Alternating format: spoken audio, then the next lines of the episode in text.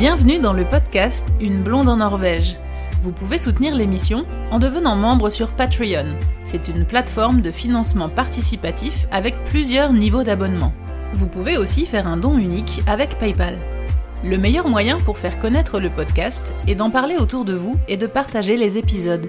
Et surtout, vous pouvez laisser un avis avec des petites étoiles sur Apple Podcast et sur Spotify.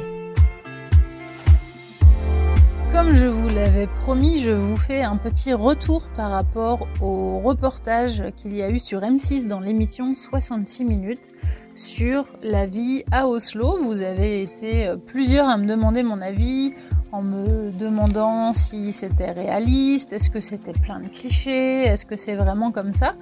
Et, euh, du coup, ça m'a, ça m'a intrigué. Effectivement, je l'ai regardé et du coup, je me suis dit que ce serait euh, sympa de vous en parler.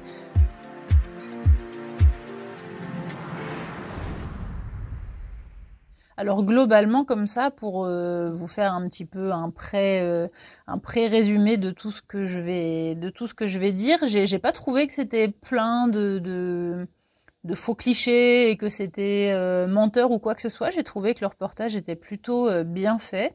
Et je ne dis pas ça parce que c'était mes anciens collègues, c'était mes des anciens collègues de, de 100% Mag. J'ai travaillé pendant longtemps, pendant 4 ans ou 5 ans pour 100% Mag euh, comme euh, monteuse et, euh, et j'avais travaillé avec le avec le journaliste, un des deux journalistes qui, qui a fait le, les recherches et qui était sur place pour les pour le reportage avec Eric.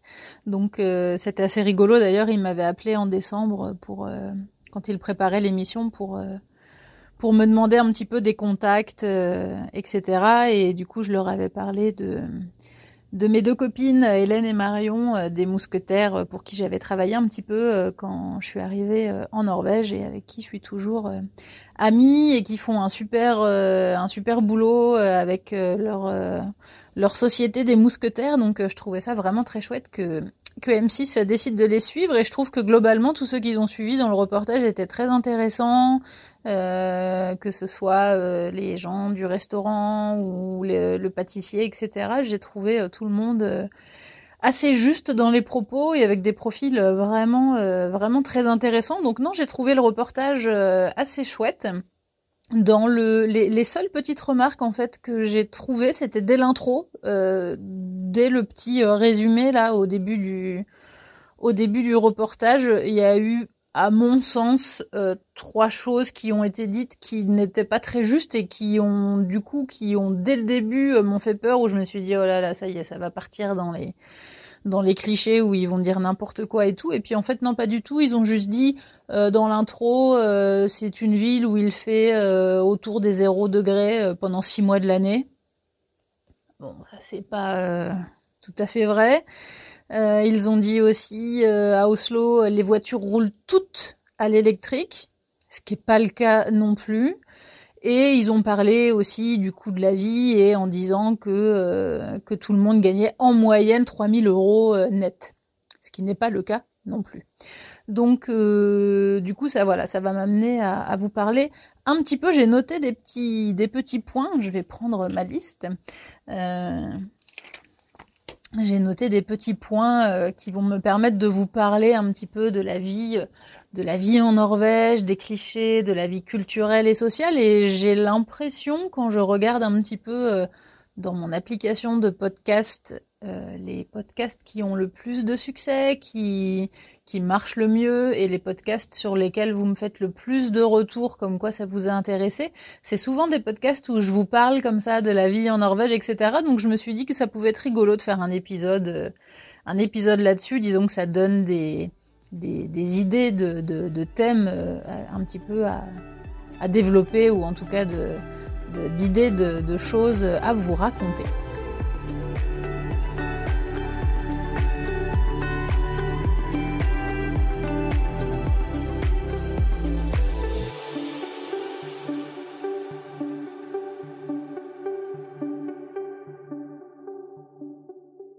Alors, les choses que j'ai trouvées euh, vraies, euh, qui ont été dites dans le reportage, donc il parlait du soleil euh, qui se couche à, à 16 heures l'hiver, effectivement, ça c'est c'est un point qui peut surprendre les touristes ou les gens qui habitent en Norvège depuis peu et qui n'étaient pas forcément bien préparés.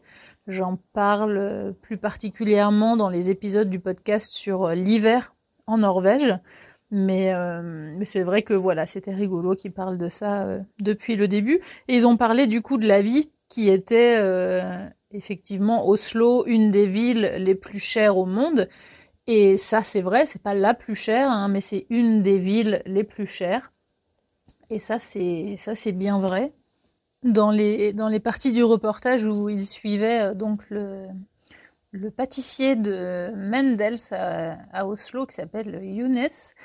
Il disait qu'effectivement les pâtisseries plaisaient euh, beaucoup en Norvège, euh, que ce soit les viennoiseries ou les pâtisseries en règle générale.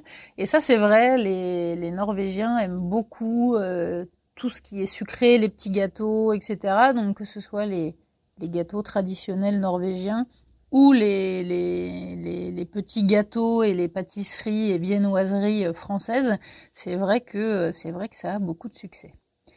Qu'est-ce que j'ai noté d'autre dans ma liste? Les prix. Alors oui, ça c'est vrai que c'est une question que je reçois souvent, que ce soit en privé ou sur le que je vois euh, défiler sur les sites, sur les groupes Facebook. Mais les prix de l'immobilier à Oslo, c'est vrai que c'est quand même assez délirant. Et surtout, comme dans toutes les villes c'est cher, plus c'est petit et plus c'est cher proportionnellement par rapport à la superficie. Et c'est vrai qu'à Oslo, pour une coloc dans le centre-ville, pour une petite chambre de entre, je sais pas, 8 et 10, 15 mètres carrés, il faut compter entre 800 et 1000 euros, mais c'est plutôt vers les 1000 euros. En général, c'est pas, il n'y a pas inclus l'électricité, l'internet, etc. Il faut compter un bon 1000 euros, je pense, pour une petite chambre en coloc. Donc c'est vrai que c'est très très cher. Après, c'était rigolo quand il suivait l'étudiante, je me souviens plus de son prénom, euh, qui racontait que ses amis norvégiens lui ont dit euh, tu verras quand tu vas arriver euh, en Norvège, à Oslo, etc. Faut que tu oublies l'élégance à la française. et ça, c'est vrai que c'est un truc que j'ai que j'ai beaucoup remarqué. Et encore à Oslo, il y a quand même ce petit côté. Si vous allez en ville, dans le centre-ville, vous voyez quand même des gens habillés, je dirais en tenue de ville, quoi, avec un jean, euh, des petites chaussures, un petit manteau en laine, un petit sac à main, un petit look ou avec une petite veste en cuir ou bon, ça se ça, se voit quand même à Oslo. Mais ailleurs en Norvège, je trouve très honnêtement, on en voit hein, euh, un petit peu, mais chez moi à Tunsberg, le look c'est euh, jogging basket quoi. C'est tenue de randonnée, c'est Évidemment, pas à 100%. Il y a des gens qui sont habillés euh, normalement, mais ce que je veux dire, c'est que c'est vrai que moi qui ai vécu 10 ans à Paris, euh, j'avais un look un peu euh, à la cool, mais un peu à la parisienne, avec beaucoup de vestes en cuir, avec des petits sacs à main, des petites bottines, en jean, et voilà, c'était un peu mon look. Ça l'est toujours, mais c'est vrai que quand même, on prend vite euh, le pli de se mettre, alors pas en jogging, parce qu'évidemment je ne sors jamais en jogging, hein, sauf quand je vais au sport, mais euh, de mettre euh, un, de mettre des baskets ou de, bon bah évidemment quand on va se promener, moi quand je vais me promener, que je vais marcher à la plage parce que j'habite à la campagne près du fjord, euh, le long de, le long d'une belle plage. Quand je vais me promener à la plage, évidemment, je vais pas mettre mes petites bottines en daim euh, de ville. Je vais mettre des baskets ou des chaussures de marche. Alors je peux très bien être en jean, mais c'est pareil. En haut, je vais mettre soit euh, une doudoune, soit un kawaii. Donc c'est vrai que finalement, on a quand même assez vite ce look un petit peu cool sport randonnée assez souvent. Donc euh, c'est ça pour le coup, c'est pas un cliché et ça m'a ça m'a fait rigoler euh, d'entendre ça dans le reportage. Et cette étudiante disait aussi qu'elle euh, qu'elle a choisi Oslo et qu'elle est venue à Oslo parce qu'elle elle voulait vivre quelque part où la nature était au centre de la vie. Et ça, c'est vrai que c'est quelque chose que je retrouve vraiment partout en Norvège. Et, ce qui est extraordinaire, je trouve, en Norvège, c'est qu'on retrouve ça, mais même en ville, et même à Oslo, dans la capitale, et même à Bergen, dans la deuxième plus grande ville, et même dans les autres grandes villes, on retrouve ça. C'est vrai qu'Oslo, c'est pas une ville. Euh, je vous ferai un épisode à, part sur Oslo puisque je vous parlerai de l'e-book que j'ai fait sur Oslo. Mais comme ça, pour revenir un petit peu sur ce que je dis souvent quand je parle d'Oslo, c'est vrai que c'est pas une ville qui est très belle en soi, en termes d'architecture, en termes de justement d'homogénéité d'architecture. Il y a du vieux, il y a du moderne, il y a du moche, euh, il y a du beau, il y a, il y a de tout. C'est assez mélangé, mais du coup, c'est c'est un peu bizarre. Ça crée une. Enfin, c'est vrai que si vous demandez autour de vous, euh, moi, je demande à presque tous les gens que j'ai dans mon podcast euh, qui ne vivent pas en Norvège, mais qui sont venus en voyage, ce qu'ils ont pensé d'Oslo. Ça m'est quand même arrivé très rarement qu'on me dise Oh là là, Oslo, mais qu'est-ce que c'est beau! Non, en général, on trouve qu'Oslo, c'est une ville qui est très agréable, qui a plein, plein, plein de qualités, mais c'est vrai que c'est pas une ville qui est exceptionnellement euh, belle, mais elle a tellement de charme, en fait. Moi, c'est vrai que c'est une ville que j'aime beaucoup, qui a beaucoup de charme. C'est quand même une capitale euh, super calme, super verte, une capitale euh, dans laquelle vous avez beaucoup de parcs, beaucoup de verdure, euh, beaucoup de calme parce que beaucoup de zones interdites aux véhicules. Vous avez un port avec des bateaux qui partent partout. Vous avez une station de ski, vous avez des lacs, vous avez des forêts. Donc tout ça fait que ça rend la ville d'Oslo et, c'est aussi en ça que je trouve que le documentaire et le reportage euh, reflètent très bien la vie d'Oslo. C'est que euh, effectivement Oslo c'est une ville où on retrouve cette nature euh, partout avec le avec euh, Holmenkollen autour avec le euh, ouais, la station de ski le, le tremplin le, la piste de luge le fait qu'on puisse faire du ski que ce soit alpin ou du ski de fond qu'on puisse faire de la luge qu'on puisse marcher qu'on puisse faire du bateau qu'on puisse faire plein d'activités euh, qu'on puisse faire du patin comme on voit Hélène le faire qu'on puisse faire plein d'activités d'eau euh, l'été, qu'on puisse faire des activités de glace du coup l'hiver, c'est quand même une liste assez à rallonge et je pense qu'il y a très peu de capital dans le monde qui cumule euh, tous ces points euh, positifs dans une liste.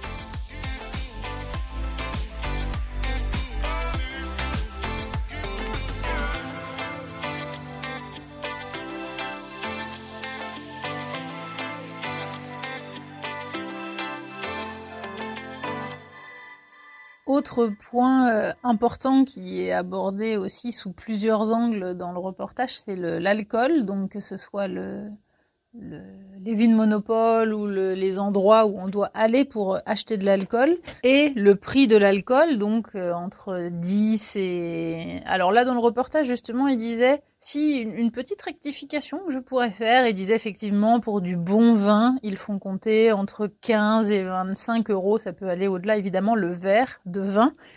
Vous pouvez trouver des verres de vin autour de 10 euros effectivement, ça va être du vin euh, en cubis de table assez dégueulasse. Donc, euh, c'est possible de trouver un verre de vin à 10 euros, mais c'est pas du bon vin. Et donc, le lien avec la gastronomie, quand ils étaient euh, au restaurant de l'Ardoise, que je connais de nom, hein, mais que je ne connais pas de. J'ai jamais essayé, j'ai jamais mangé là-bas et je ne connais pas les, les, cuisiniers qui, qui travaillent là-bas et puis le, les gérants. Et, par contre, j'ai trouvé un truc euh, donc très juste euh, que disait le, gérant de ce restaurant, c'est que la Norvège a été pendant très longtemps un pays pauvre et, effectivement les gens mangeaient euh, par, par nécessité quoi parce qu'il fallait manger, parce qu'il fallait se nourrir, et c'était absolument pas euh, par plaisir. Et ça, ça rejoint un petit peu ce côté du vin. Ça, je vous en parle euh, vraiment précisément dans le podcast sur le vin monopole euh, avec avec Bertrand. Je, vous invite à aller l'écouter. Mais c'est vrai que c'est pareil pour le vin.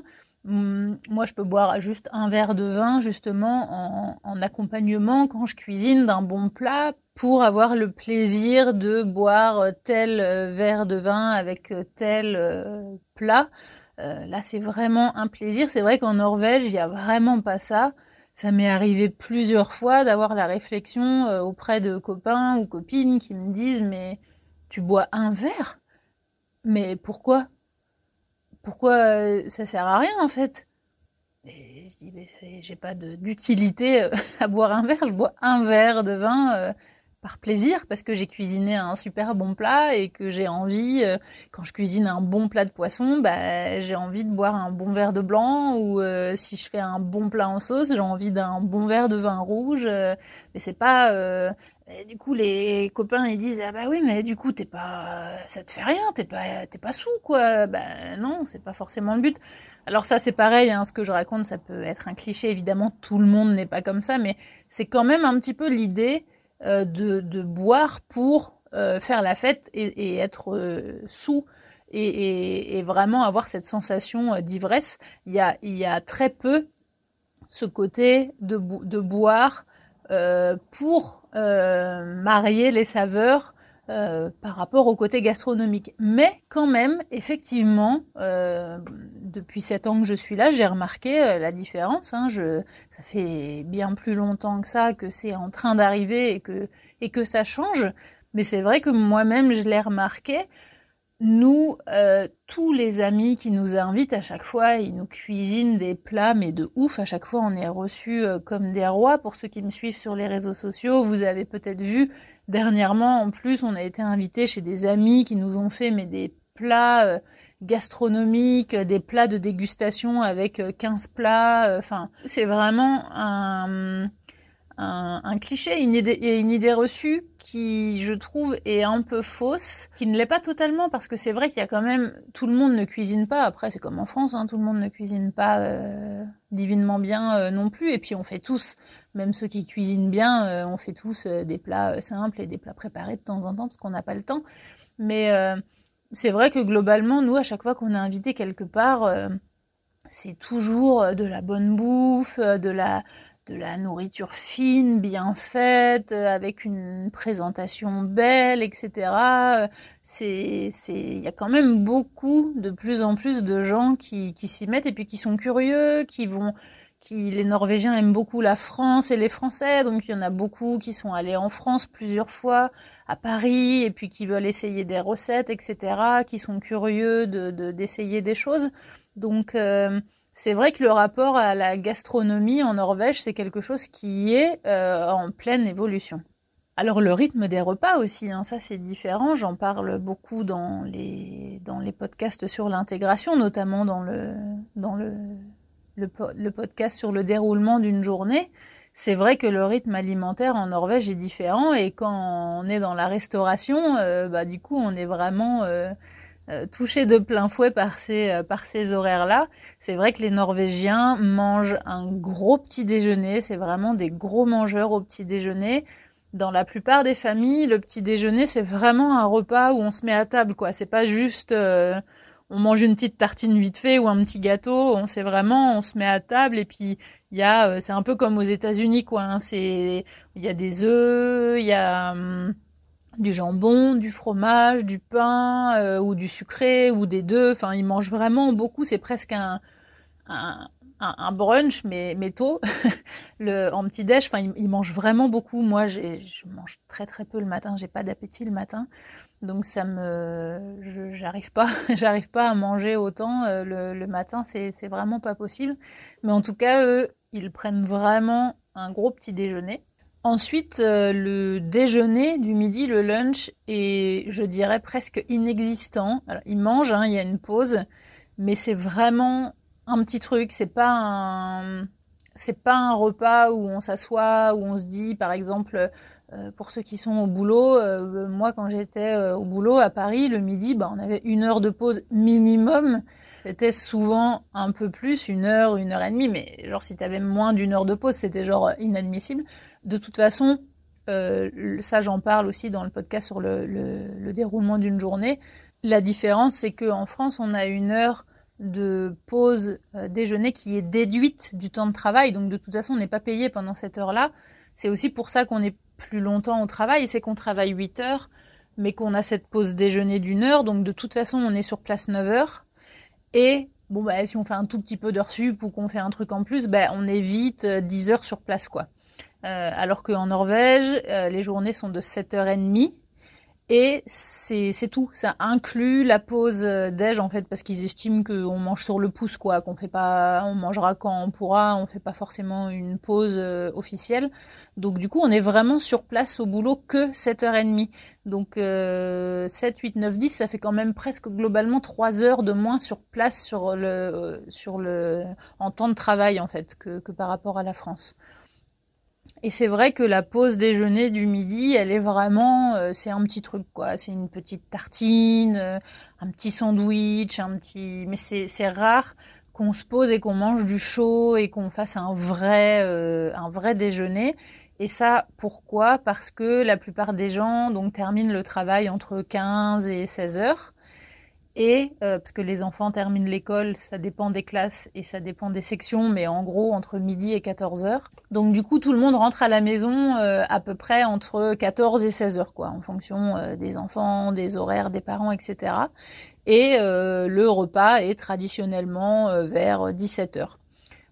entre 16 et 17h30, 18h, vraiment dernier délai, quoi. 18h, c'est vraiment super tard, mais bon, encore une fois, ça dépend des familles et du rythme de vie de chacun. Mais je dirais que globalement, en gros, le, dîner, c'est à 17h. Donc du coup, c'est pour ça aussi qu'ils mangent moins le midi, parce qu'ils savent que dès qu'ils vont rentrer à la maison, comme il n'y a pas de cantine le, midi pour les enfants à l'école, ils grignotent un petit truc, comme on voit euh, Hélène faire les, les maths paquets pour les enfants, les petites tartines, les petits sandwichs, un petit reste, un petit quelque chose. Ils s'emmènent à manger, évidemment mais c'est un petit truc quoi, c'est pas un vrai gros repas. Donc en général, les enfants quand ils rentrent de l'école à 14 ou 15 heures, ils ont super faim. En général, ils mangent un petit truc, il y a un mini goûter mais pas trop parce que ils savent qu'ils vont avoir le dîner euh, peu de temps après euh, vers 17 heures. Alors de plus en plus, les gens qui sortent maintenant ou qui reçoivent euh, les gens qui reçoivent chez eux pour un dîner avec des amis, ils font un petit peu plus tard. C'est vrai que nous, on est de plus en plus invités à des dîners où c'est 19h, euh, euh, ou bah là, du coup, c'est cool, c'est un peu plus notre heure. Mais ça dépend des gens, ça dépend des gens, ça dépend de leur tradition. Ça dépend de leur envie, de leur façon de faire, mais c'est vrai que nous on a des amis chez qui on va manger régulièrement, chez qui on va dîner régulièrement, et qui, eux, dînent euh, plutôt vers 16, euh, 16 heures. Et quand ils nous invitent, par exemple, le week-end, le dimanche, quand ils nous invitent à dîner, eh bien, ils nous donnent rendez-vous à 15 heures, parce que comme le dîner va être vers 16 heures, bah, ils nous disent de venir avant, comme ça, bah, on boit l'apéro et tout. du coup, on boit l'apéro à 16 heures, quoi. Enfin, à 15 heures, du coup.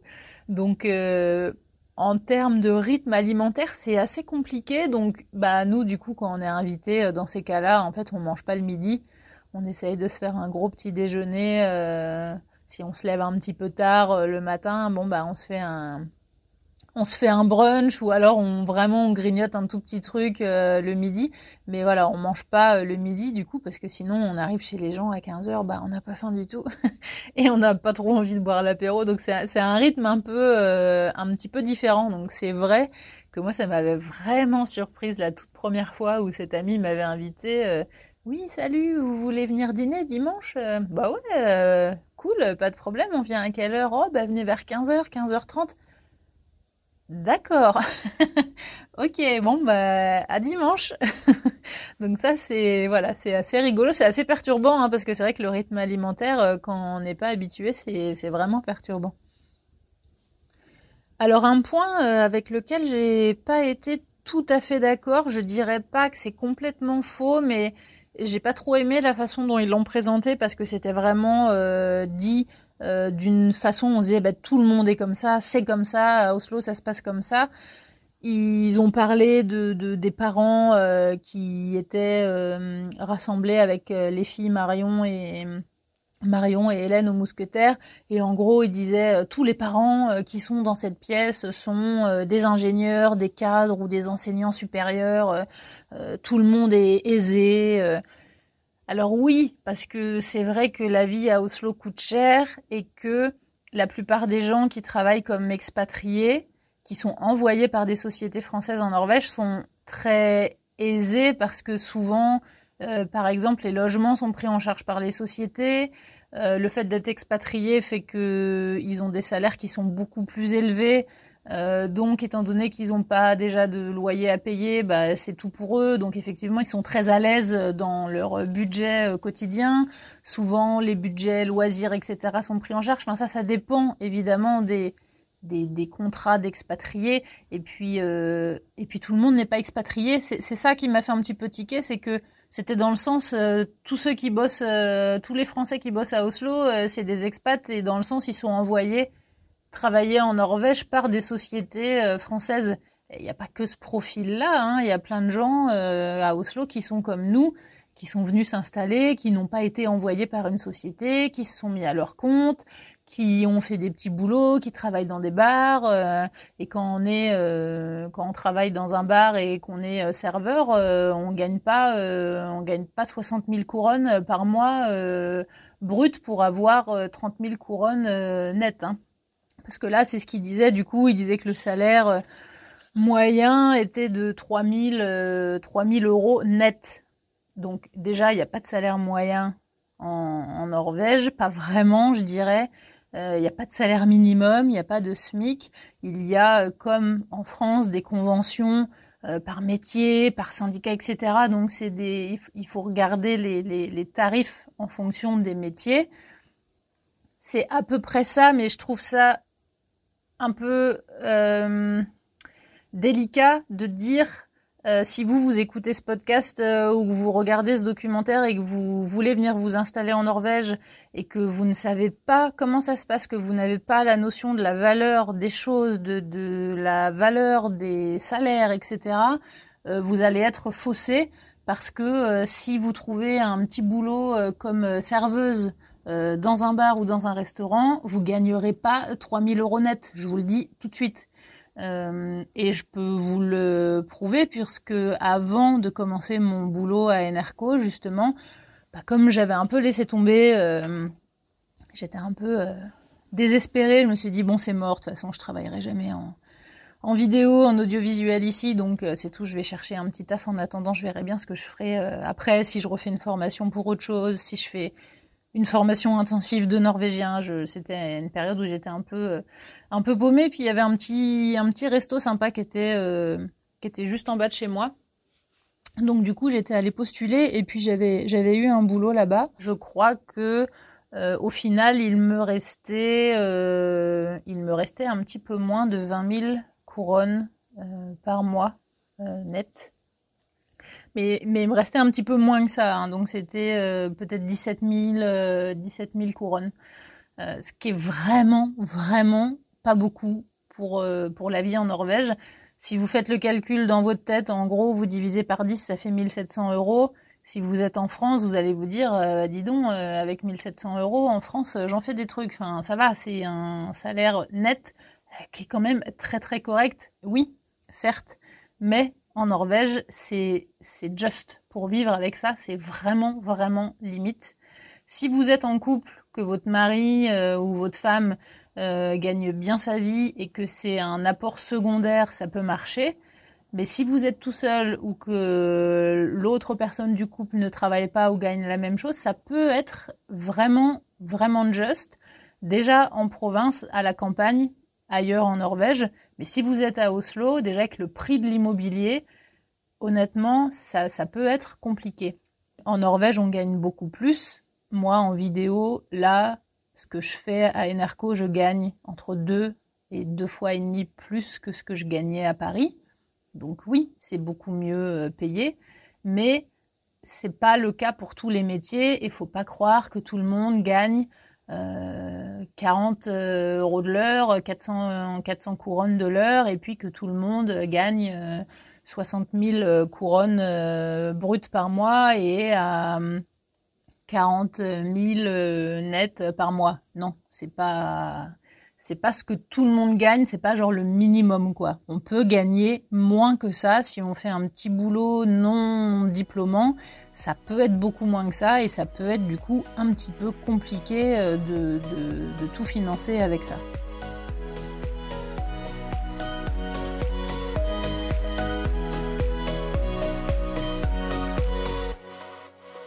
Il y aura un autre podcast euh, dédié au travail, au salariat et au travail en freelance, donc je rentre pas plus dans les détails euh, ici. En tout cas, voilà, c'était pour vous donner mon, avis sur ce qui s'était sur ce qui s'était dit sur ce passage-là. Globalement, le truc qui m'a fait un peu euh, tiquer, c'est que c'est encore une fois fait le raccourci que ce qui se passe à Oslo, c'est ce qui se passe partout en Norvège. Et ça, euh, peut-être que beaucoup de Français qui vivent euh, en Norvège, qui écoutent ce podcast, peut-être que vous vivez à Oslo et du coup vous vous retrouvez dans ces situations. Mais moi, j'habite pas à Oslo, j'habite à Tønsberg, c'est pas très loin, mais la vie est complètement différente ici. J'habite à la campagne, quoi, même si c'est quand même une grosse ville. C'est la septième plus grosse ville de Norvège, donc c'est pas non plus au milieu de nulle part. Mais, mais à chaque fois qu'il y a des, des portraits comme ça qui sont faits de, de, gens ou de styles de vie, euh, je ne m'y retrouve pas du tout parce que parce que moi je vis pas comme ça. Euh, c'est pas le jour et la nuit, mais euh, tout ça pour dire, encore une fois, c'est comme pour le côté touristique. Euh, si vous faites deux jours à Oslo et deux jours à Bergen, vous n'aurez pas vu la Norvège. La Norvège, c'est pas Oslo, c'est pas Bergen. C'est ce qu'il y a au milieu, c'est ce qu'il y a au nord du pays, c'est ce qu'il y a au centre du pays. Euh, c'est comme dans tous les pays du monde, les capitales ne reflètent pas la vie du pays à 100%. Ça en reflète une partie, évidemment, puisqu'il y a quand même euh, presque un sixième du pays qui vit à Oslo. Donc évidemment, c'est, ça, ça reflète une partie, mais si vous êtes en, train de, de, penser à une intégration en Norvège et que vous essayez de savoir comment vivent les gens et que vous savez que vous n'allez pas vivre à Oslo, faites attention avec ce genre de reportage. Et encore une fois, le seul conseil que je peux vous donner et qui, qui marche et qui permet de ne pas être surpris et de bien se préparer, c'est de venir sur place, de tester les choses, de rester un peu, de pas rester trois jours, de, de rester vraiment plus longtemps, quoi, dix jours, euh, deux semaines si possible, ou un mois, venez passer vos vacances d'été euh, là où vous avez envie d'éventuellement venir vivre. Il n'y a que en faisant ça euh, que, que, vous vous en rendrez compte. C'est ce que j'ai fait lorsque on préparait notre projet d'intégration. Entre le moment où on a pris la décision de venir vivre en Norvège et le moment où on a déménagé, on est venu six fois, je crois, dont deux fois où on est resté un mois. On est venu en vacances pendant un mois, plus quand on est revenu, je sais plus, deux ou trois semaines pour faire toute l'étude de marché, où on a vraiment exploré toutes les villes autour, etc. Il n'y a vraiment que en faisant ce, genre de, de parcours que vous pouvez vraiment vous rendre compte de comment c'est de vivre dans l'endroit que vous ciblez, si jamais vous ne ciblez pas euh, Oslo même. Ça, voilà, c'était un petit peu le côté euh, des points, pas sur lesquels j'étais pas d'accord, mais où je trouve que c'est un petit peu des raccourcis et des généralités qui, à chaque fois, font croire que ce qui se passe à Oslo, c'est ce qui se passe partout dans le pays. Donc, euh, voilà, j'étais pas trop, pas trop d'accord avec ça. Ensuite, je crois qu'on voyait cette étudiante se promener dans Oslo et c'est vrai que c'était très calme. Et, ça, pour le coup, c'est vrai. Euh, évidemment, c'est pas tout le temps comme ça. Hein. Là, dans le reportage, c'était vraiment super, super calme. Il y avait personne. C'est, il y a plein de fois où il y a beaucoup plus de monde que ça, où c'est beaucoup plus vivant. Mais encore une fois, même quand c'est euh, entre guillemets blindé pour les Norvégiens, euh, si vous avez vécu en France dans des grandes villes ou encore pire à Paris, euh, le terme blindé va vous paraître euh, l'équivalent d'un désertique euh, à Paris. Hein. Même quand c'est vraiment plein, plein, plein de monde et que c'est en pleine effervescence, ça reste quand même agréable. Le centre-ville est quand même vraiment super agréable. c'est vrai que moi, je j'ai jamais voulu vivre à Oslo. Je me plais beaucoup, beaucoup à Tønsberg. Euh, mais Oslo, c'est une ville que j'aime bien. Euh, j'aime bien, j'aimais bien y aller les vendredis quand j'avais mes cours de chant là-bas euh, avant de commencer mon contrat à NRCO. J'aime toujours y aller quand je vais à un concert ou quand je vais à un événement. J'aime bien faire un peu de shopping. J'aime bien m'y promener. Je trouve que c'est une ville vraiment agréable. Si j'avais l'envie de vivre en ville, ça me plairait plutôt bien de, de vivre à Oslo. Un truc aussi, euh, effectivement, que, que je vous recommande si vous écoutez ce podcast et que vous êtes, euh, euh, que vous allez venir bientôt visiter Oslo, c'est un des, hum, c'est un des conseils que je donne dans le e-book que j'ai fait pour la découverte de la ville. C'est un, Un e-book que je vous recommande si vraiment vous, vous, cherchez quoi faire à Oslo. Il fait 57 pages et dans cet e-book, je vous parle de, de, toutes les promenades gratuites à faire, de tous les points de vue à voir, de tous les musées. Alors pas de tous les musées, mais de certains musées. Euh, il y a des cartes du coup euh, téléchargeables Google Maps que vous pouvez emmener euh, avec vous pour retrouver les musées, les restaurants, les rooftops, les bars sympas pour le soir, les petits cafés pour l'après-midi, etc. Et justement, un des tips que je vous donne dans cet e-book, c'est d'aller visiter l'hôtel de ville, effectivement, la mairie d'Oslo, qui est particulièrement moche hein, de l'extérieur. C'est vrai que c'est un bâtiment quand on passe devant, on se dit oh là là, qu'est-ce que c'est que ce truc? Et, en fait, à l'intérieur, c'est plutôt assez magnifique.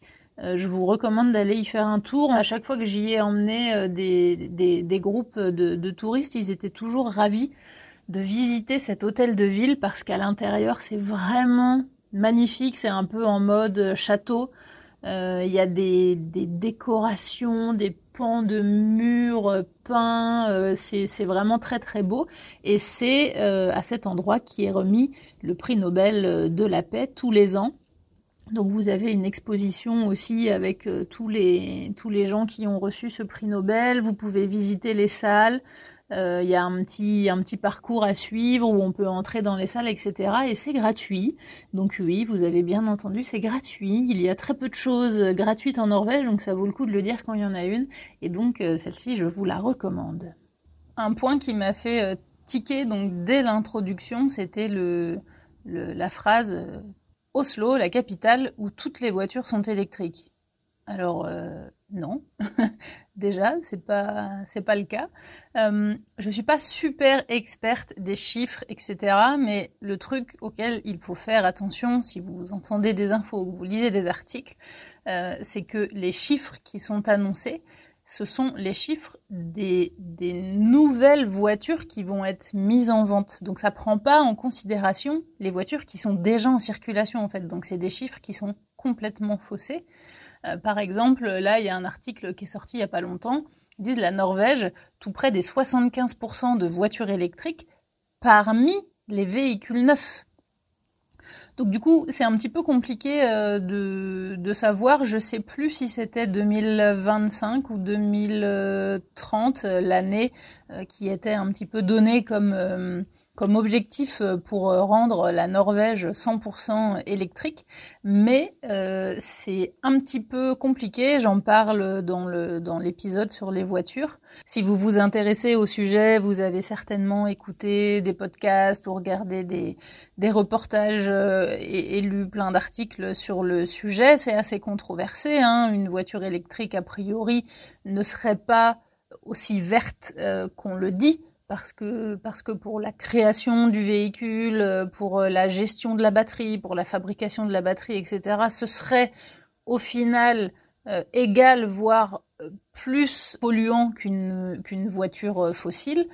Donc, bon, c'est un peu, je vais pas rentrer dans le, débat euh, en détail parce que je suis pas du tout euh, experte, mais je m'y intéresse quand même un petit peu euh, parce que là, par exemple, pour mon nouveau boulot, je me déplace beaucoup, donc je prends les transports. mais c'est des abonnements de train qui coûtent assez cher et je suis un petit peu embêtée avec les horaires parce qu'il n'y a pas des trains toujours comme ça m'arrange, j'ai des connexions avec les bus, etc. Donc comme je vous ai déjà expliqué, les transports en commun en Norvège, c'est pas super super efficace, il y en a, pas beaucoup, les bus, euh, des fois il faut que j'attende 45 minutes. Donc bon, je m'étais quand même renseignée sur l'éventualité d'acheter une deuxième voiture, ce que je ne vais pas faire parce que ça va me coûter euh, trop cher. Mais du coup, j'avais un petit peu euh, commencé à y réfléchir et à regarder est-ce que ça marcherait avec une voiture électrique, etc. Et en fait, en Norvège, il y a un, problème. C'est pas que en Norvège, hein, je pense dans plein de pays, mais c'est que euh, déjà, la Norvège, elle, ne suit pas avec les bornes de recharge. Il n'y a pas assez de bornes de recharge euh, partout euh, en ville.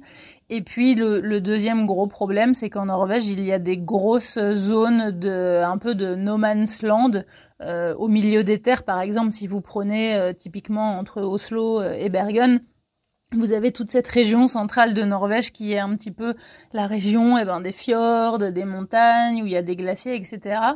Et il y a plein de zones où c'est euh, complètement mais impossible de recharger sa voiture quoi.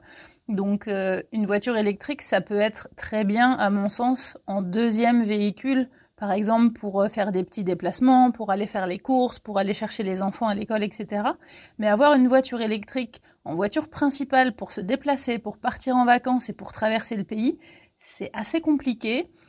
Parce que, comme je l'explique dans l'épisode sur, la, sur avoir une voiture en Norvège, quand on achète une voiture électrique, je prends neuve, hein, les, chiffres qui sont annoncés sur le site en termes de fonctionnement, si vous voulez euh, avoir une, idée d'autonomie euh, par rapport à la batterie, ce sont des chiffres qui sont annoncés en, conditions euh, nulles, c'est-à-dire avec une température extérieure moyenne de 15 ou 20 degrés, je crois que c'est 15 degrés, euh, sans clim, sans chauffage, sans radio, sans rien d'électrique qui pompe sur la batterie. Euh, la Norvège, c'est quand même un pays froid, ça dépend de là où vous habitez. Mais du coup, si vous roulez par moins 5, on va pas prendre des températures extrêmes. Mais une voiture qui est annoncée pouvoir faire 350 km, par exemple, conditions neutres, euh, si vous mettez un petit peu de chauffage, que vous écoutez la radio, si jamais vous mettez les sièges chauffants et puis qu'il fait moins 5 ou moins 10 dehors, eh ben vous tombez à 150 km. Quoi. Donc euh, c'est un peu moins que la moitié en fait qui est, qui est annoncé. Donc ça pose vraiment des, problèmes euh, de recharge. Euh, il y a eu beaucoup de sujets euh, là à Enerco qui ont été faits cet hiver parce qu'il y a eu euh, beaucoup de, grosses tempêtes, de froid et de neige là le long de l'autoroute au sud de, Tunsberg, entre Tunsberg et, et, et Christiansand vers, vers Pochgrunn, là, où se trouve le bureau Enerco Télémark. Et en fait, bah, les voitures, elles étaient prises dans des bouchons parce qu'il fallait attendre que les que les déneigeuses passent et du coup les voitures étaient au ralenti euh, à, la queue leu sur le sur l'autoroute. Et puis bah du coup toutes les voitures électriques sont tombées euh, en panne les unes après les autres parce qu'elles avaient plus d'électricité et puis que euh, elles avaient plus de courant et puis qu'il y avait il y avait pas de borne pour recharger. Donc il y avait des des camions et des camions de dépanneuses qui allaient chercher toutes les voitures électriques. Donc évidemment ça a fait rire un peu tous les anti-électriques et puis en disant mais mais en fait, c'est comme ça partout en Norvège. On peut pas, euh, enfin, on peut presque pas en Norvège partir en vacances avec une voiture électrique. C'est vraiment compliqué. Vous imaginez euh, faire, euh, je sais pas, traverser le pays et faire 500 bornes et, l'hiver et vous pouvez faire que, que 100 bornes avec une recharge complète. toutes les 100 bornes, faut s'arrêter pendant 3 heures pour recharger la voiture. Enfin, c'est pas possible. Donc c'est un c'est un peu compliqué. Ça dépend de son usage. Et, évidemment, la voiture qui a le plus d'autonomie, de, euh, c'est la Tesla, sauf que bah, tout le monde n'a pas les moyens de s'acheter une Tesla, euh, loin de là. Donc, euh, donc voilà, c'était pour vous mettre en garde avec ce côté électrique. On a souvent un peu l'image, oh là là, la Norvège, c'est un pays vert, tout le monde roule, roule aux voitures électriques, c'est trop bien. Non, tout le monde ne roule pas aux voitures électriques. Euh, je ne connais pas les chiffres. Si, c'est un sujet qui vous intéresse et que vous êtes au courant, euh, je, veux bien que vous m'écriviez pour euh, me donner la réponse. J'aimerais bien vraiment connaître le chiffre de combien il y a de, en pourcentage de voitures électriques, mais en circulation, en, en prenant en compte les anciens véhicules qui, qui circulent encore. Parce que les chiffres à chaque fois qui sont annoncés, c'est les 75% de voitures électrique parmi les nouveaux véhicules vendus. Mais on peut garder une voiture pendant 15 euh, ans ou 20 ans ou plus. Donc on en fait quoi de ces véhicules-là? Ils rentrent pas dans, les chiffres. Du coup, les chiffres sont complètement faussés. C'est, pas du tout, euh, pas du tout correct. Vous le voyez bien d'ailleurs. Hein, effectivement, peut-être à Oslo, il y a un petit peu plus de voitures électriques pour plusieurs raisons, parce que, comme on l'a dit déjà, les gens gagnent un petit peu plus d'argent, ils ont plus les moyens, donc ils peuvent s'acheter des voitures électriques qui coûtent plus cher il y a plus de bornes de rechargement. Et en plus, il y a des gros bouchons quand même euh, à la sortie d'Oslo.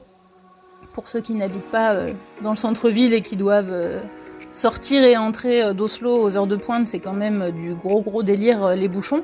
Et le gros avantage, si vous avez une voiture électrique, c'est que vous pouvez utiliser les voies de bus et de taxi. Donc ça, c'est quand même un gros gros plus. Donc c'est aussi pour ça, je pense, pour ces raisons qu'il y a plus de voitures électriques à Oslo. Mais si vous vous promenez ailleurs en Norvège et que vous regardez, moi je trouve quand même que globalement il y a plus de voitures fossiles que de voitures électriques. Donc je serais curieuse de connaître les chiffres si vous les connaissez. Je suis preneuse de l'info. Retrouvez la suite et fin de cet épisode en bonus sur la page Patreon. Vous avez accès à tout ce contenu exclusif ainsi qu'à d'autres contributions à partir de 2 euros par mois. Retrouvez les épisodes sur toutes les applications de podcast et en format vidéo sur YouTube. N'hésitez pas à partager les épisodes et à laisser un commentaire sur Apple Podcast ou sur Spotify. Merci à Louise, Eddie et tous les autres contributeurs qui soutiennent l'émission sur Patreon. À bientôt!